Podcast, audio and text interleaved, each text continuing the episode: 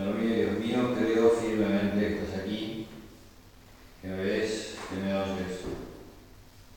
Te adoro con profunda reverencia, te pido perdón de mis pecados y gracias por hacer con fruto este rato de oración. Madre mía Inmaculada, San José mi Padre y Señor, Ángel de guarda, intercedan por mí. Vienen días, dice Yahvé, en que mandaré yo sobre la tierra hambre y sed no hambre de pan ni sed de agua, sino de oír la palabra de Yahvé. Dios, tú eres mi Dios, dice un salmo, tú eres mi Dios, a ti te busco solícito, sedienta de ti está mi alma, mi carne te desea como tierra árida, sedienta, sin aguas. Hambre y sed vendrán días. ¿no? Eh, bienaventurados los que tienen hambre y sed de justicia, porque ellos eh, serán hartos, no porque ellos estarán hartos, sino porque serán hartos, serán saciados, serán eh, llenos en, esa, en ese afán suyo, ¿no? en esa necesidad que ellos tienen.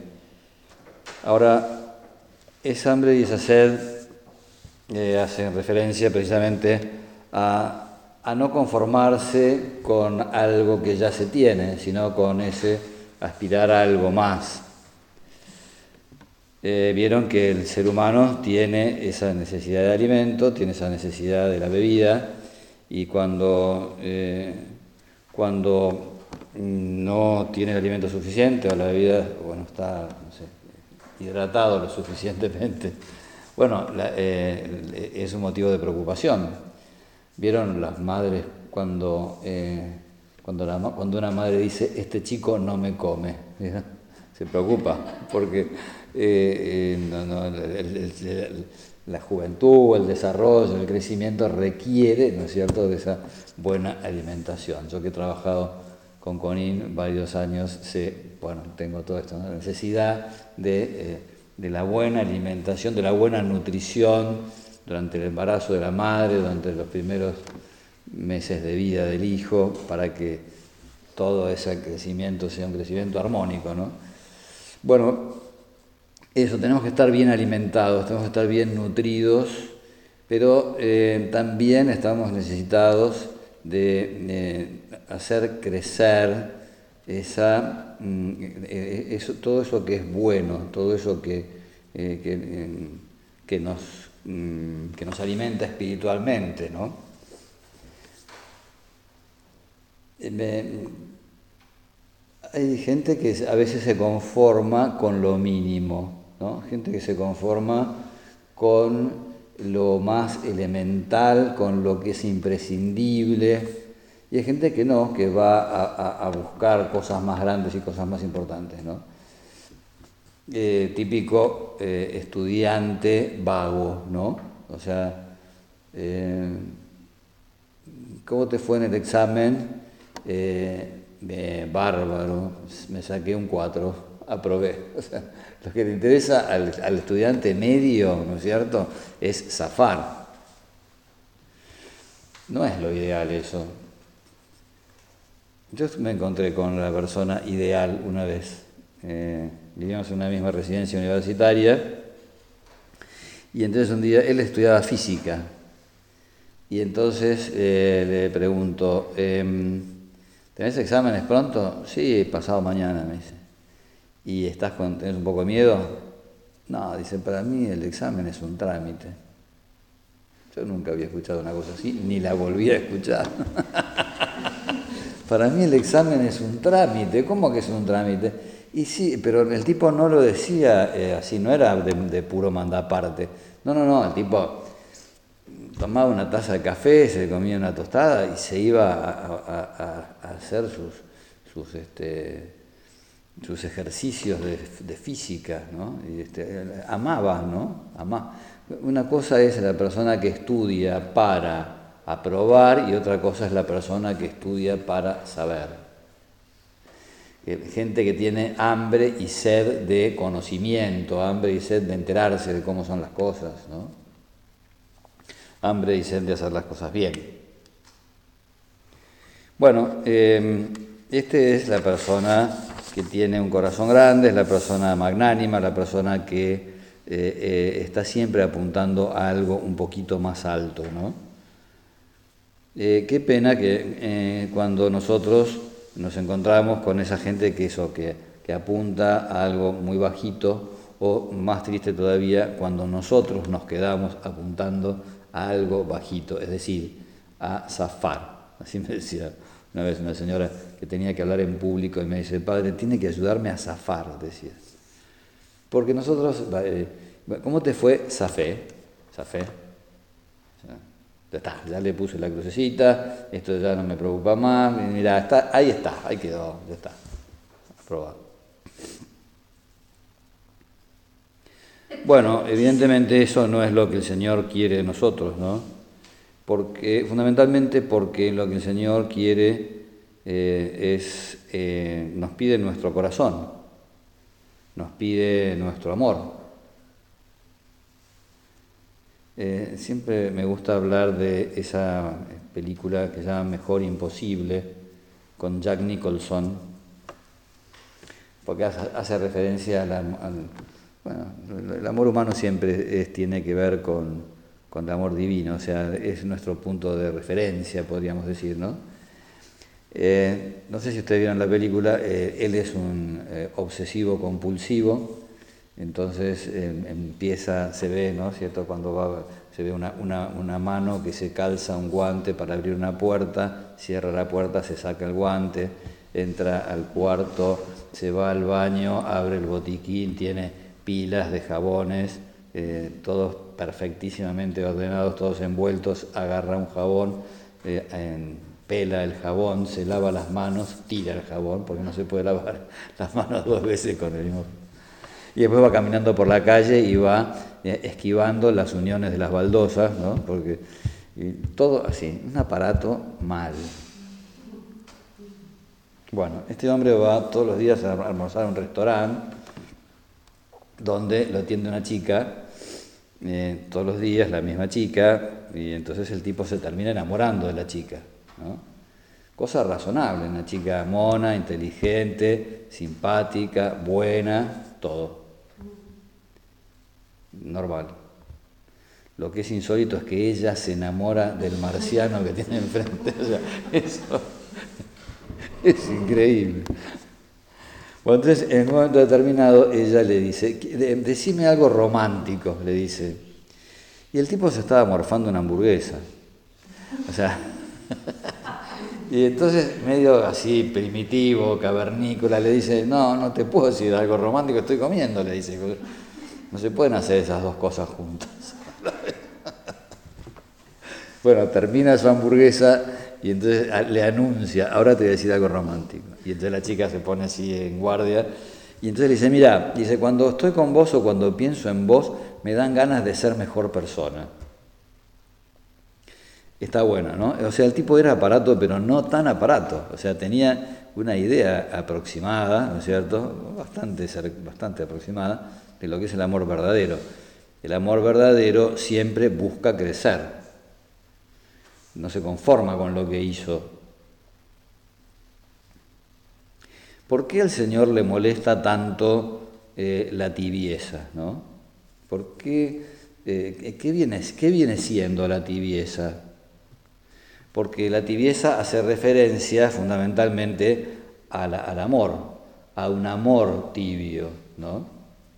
Entonces, eh, pero claro, hay dos, maneras de, que algo sea tibio. Uno, porque estaba frío y fue elevando la temperatura, pasando por la tibieza, o porque era algo que estaba realmente a una temperatura posta y ha ido bajando de temperatura.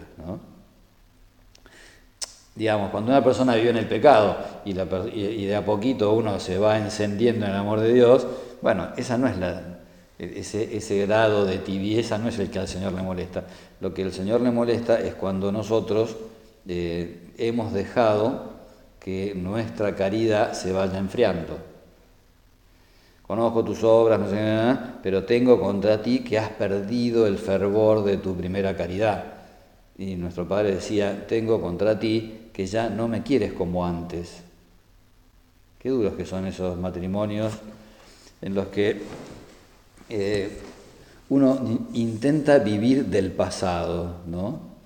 O sea, las cosas se han ido empiojando y entonces la manera que uno tiene de, podríamos decir, como de zafar para no romper del todo, es acordarse de aquellos tiempos en los cuales, ¿no? Era todo, estaba todo encendido. Bueno, eh, ¿por qué ha ido sucediendo eh, lo que sucedió?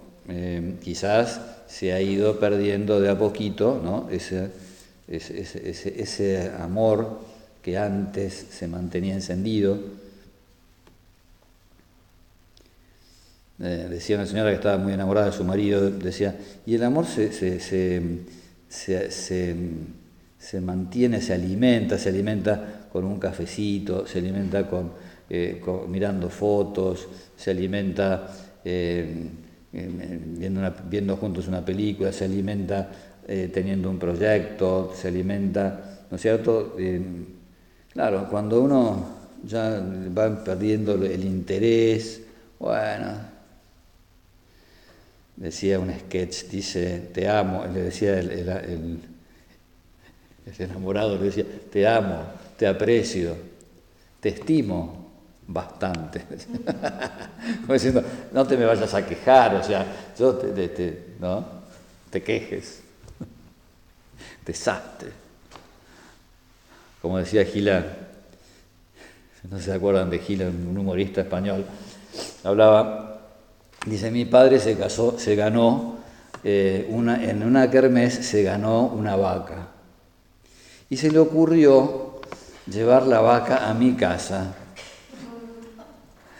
Y entonces mi madre dijo, no, dice, o la vaca o yo.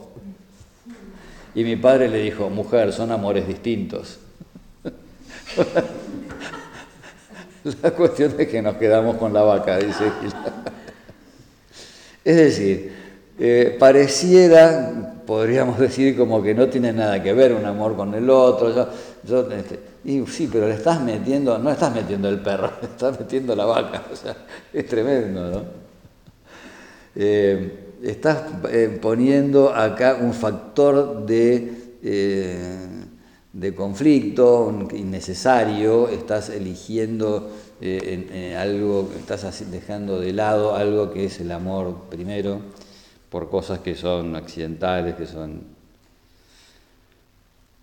Bueno, eh, quizás es un poco bruto el ejemplo, o sea, un poco parecida como un poco exagerado el ejemplo que yo les, este ejemplo de la vaca, ¿no? Pero miren, no es tan exagerado, ¿eh? porque, porque a veces uno cambia eh, un amor grande por la televisión, por pasarla bien, por divertirse, por, por resolver un problema y otro y otro y otro, por no estar en la casa, qué sé yo por coquetear con, otra, con otras cosas que son peligrosas. Que, son, hay mil maneras, podríamos decir, de, hacer que algo que está encendido pase a estar eh, en, tibión. ¿no?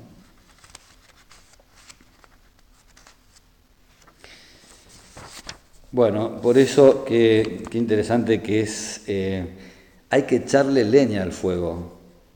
Esta expresión habitualmente se utiliza para eh, las discusiones, ¿no? No le eches más leña al fuego, como diciendo esto ya, esto ya está medio incontrolable, no le eches más leña al fuego. Bueno, con el amor pasa al revés, hay que echarle leña al fuego para... Hay una canción que dice, traigo mil canciones como leñita seca, canciones de fogones que invitan a matear. O sea, ese calor de hogar, ese calor hay que ir alimentándolo, ¿no?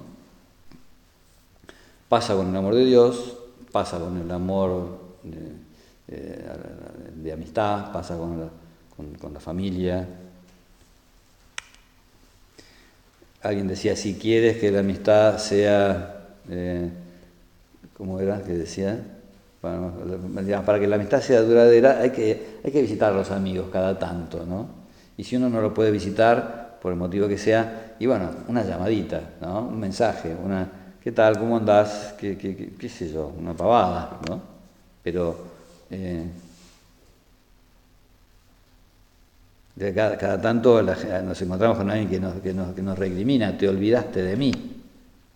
Ya no, no, bueno, es, es, desagradable, ¿no es cierto? Cuando uno eh, no puede mantener con la gente con la, a la que ha querido, no puede mantener ese, ese mismo nivel de, de, confianza, por lo que sea, porque, o porque a veces la confianza se ha deteriorado, o el cariño,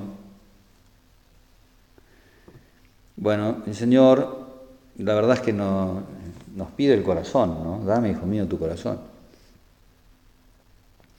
Y a veces nosotros lo tenemos este, eso como, como a Jesús, lo tenemos al Señor, lo tenemos relegado. Tendrán días en los que pondré hambre y sed, ¿no? O, qué lindo ese diálogo de Jesús con la samaritana, ¿no? Eh, aquella mujer que va a buscar agua al pozo y, Jesús le dice, yo tengo un agua que salta hasta la vida eterna, ¿no? El que beba esta agua no volverá a tener sed. Él es, el agua, ¿no? Él es el agua. Hambre y sed es hambre eh, y sed de, de Dios.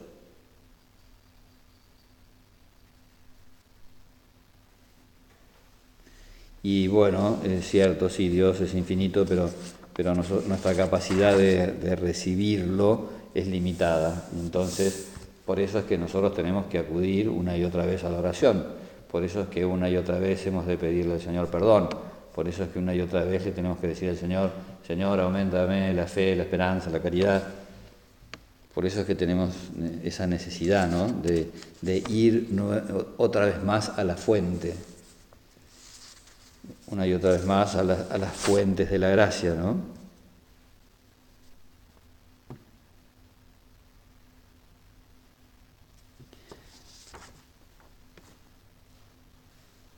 Esa, cuando se habla de la santidad, esta, o se habla del hambre de santidad, es importante eh, que, que consideremos que esa, esa, hambre mm, de, santidad no es un hambre de perfección en el sentido de hacer todas las cosas bien.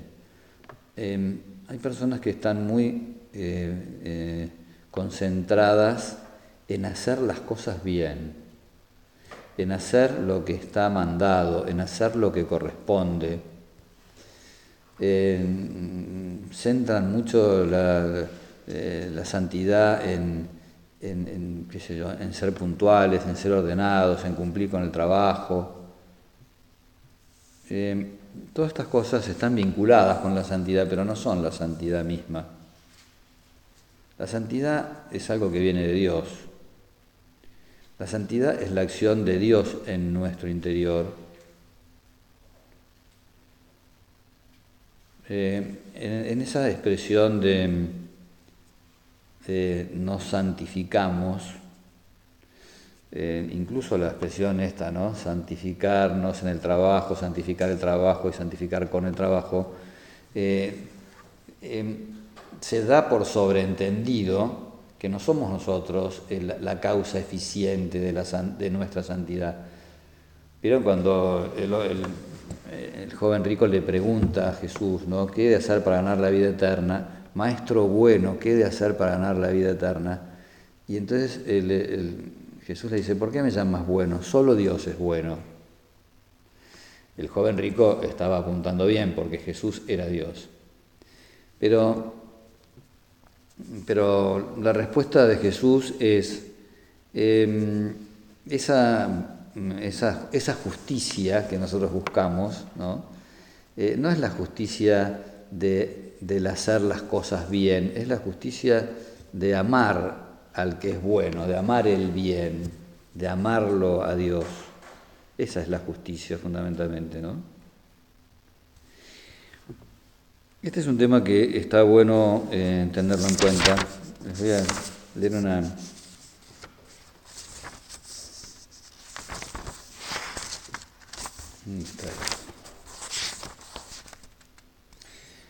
Se le atribuye a San Francisco de Sales un pensamiento que es el siguiente. Hay una, hay una perfección imposible a los más perfectos y es la perfección de la conducta. Y hay una perfección inmediatamente realizable para los más imperfectos y es la perfección del corazón. Eh, incluso la persona que es más cumplidora, la persona que es más voluntariosa, la persona que es más ordenada, bueno, y siempre hay alguna cosa que no, que no le va bien, o sea, que, que, no le sale, ¿no es cierto? Eh, de manera tal que eh, esa perfección de la conducta, en, ese, en, el sentido de la perfección de la obra exterior, podríamos decir, además de ser difícil, no es lo que a nosotros nos hace mejores personas. No, no, no nos hace más semejantes a Dios. Lo que nos hace más semejantes a Dios es permitirle a Dios que Él actúe en nuestro interior. Lo que nos hace más semejantes a Dios es eh, entregarle nuestro corazón, es, permitirle a Dios que vaya metiéndose cada vez más en los recovecos de nuestro corazón, ¿no? porque es Dios el que santifica.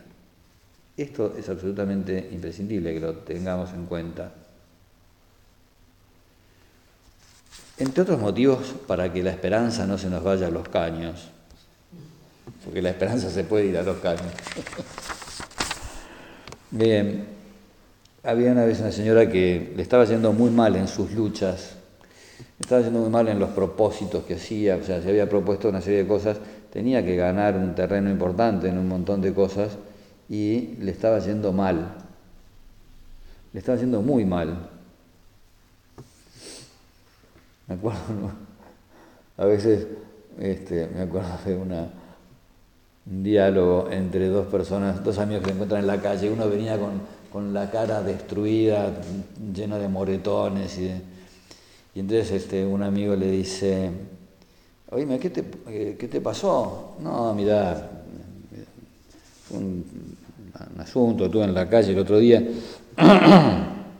Eh, nos chocamos con una persona en medio de la calle, entonces bueno, empezamos a discutir eh, y bueno, después de la discusión viene el empujón, ¿viste? empujón va, empujón viene, y desde los empujones pasamos a las piñas, piña va, piña viene, piña viene, piña viene, piña viene.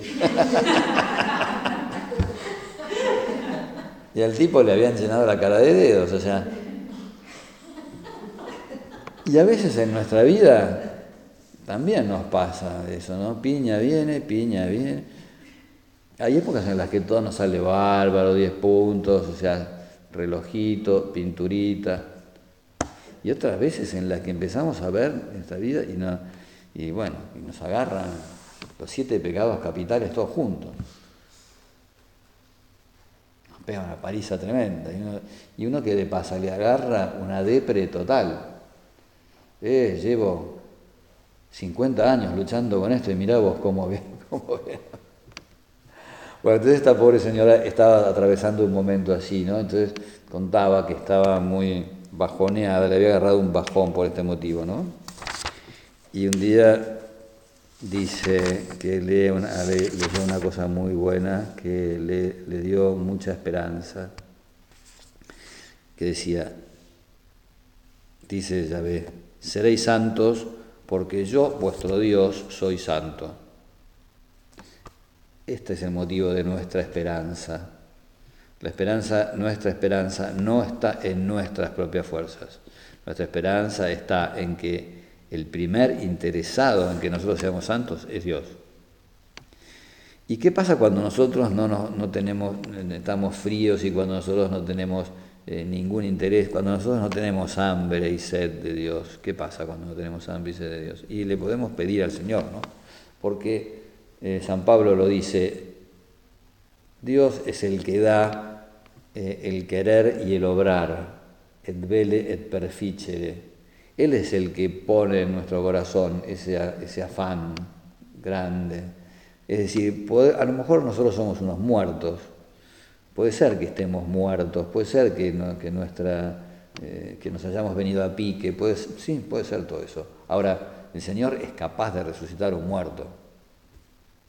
físicamente y también eh, a un muerto espiritual, ¿no? Eh, ese es, el, motivo de nuestra esperanza. Sí, puede ser que nos vaya mal en nuestras luchas, puede ser que tengamos un fracaso detrás del otro, pero no importa, porque el Señor está siempre esperándonos, está siempre eh, buscando una nueva oportunidad para, eh, qué sé yo, no, nos hace esa la resucitación, ¿no? nos aplica como, las paletas esas, ¿no? Pum, pum. a mí me, hace, me llama la atención, ¿no? Las películas cuando lo, resucitan al tipo, ¿no? Le ponen, no sé, esa, un shock, no sé qué, qué es lo que hacen, pero y el tipo empieza a sacudirse, puf, puf, puf, y pum, abre los ojos, ¿no? ¿Les gustó el ejemplo? Bueno. Dios es capaz de hacer eso con nosotros. Es capaz. yo creo que eh, le podemos pedir ¿no? que nos resucite cuando estamos, o que, o que, nos, porque nos, que nos dé ¿no? Esa, esas ganas de volver a empezar. Eh, y eso, si no tenemos deseos, podemos tener deseos de tener deseos. Y si no, deseos de tener deseos de tener deseos. Eh, después voy a hablar un poquito sobre en otro momento sobre la misericordia, porque es otra, que es otra de las bienaventuranzas. ¿no? Bueno, somos felices nosotros cuando tenemos hambre y sed de oír la palabra de Dios, cuando, tenemos, cuando alimentamos en nuestro corazón ese deseo. Y no somos felices cuando nos dejamos estar, no somos felices cuando nos eh, acostumbramos a ir pasando o cuando nos acostumbramos simplemente a no pecar, por ejemplo. ¿no? Porque, decir, bueno, no, tengo pecados graves. Pero nosotros no vinimos a este mundo para esquivar, el, para gambetear el pecado grave, no. Vinimos a este mundo para amar. Y entonces cuando nos quedamos a mitad de camino es un garrón. No es muy ideológico este término que estoy utilizando, pero, es un garrón realmente, porque nos quedamos eh, vacíos, interiormente vacíos. Bueno, pidámosle entonces al Señor esto, ¿no? Que envíe, que nos envíe em, hambre y sed, ¿no? De escuchar su palabra, hambre y sed de tratarlo en la Eucaristía, hambre y sed de entregarle nuestro corazón.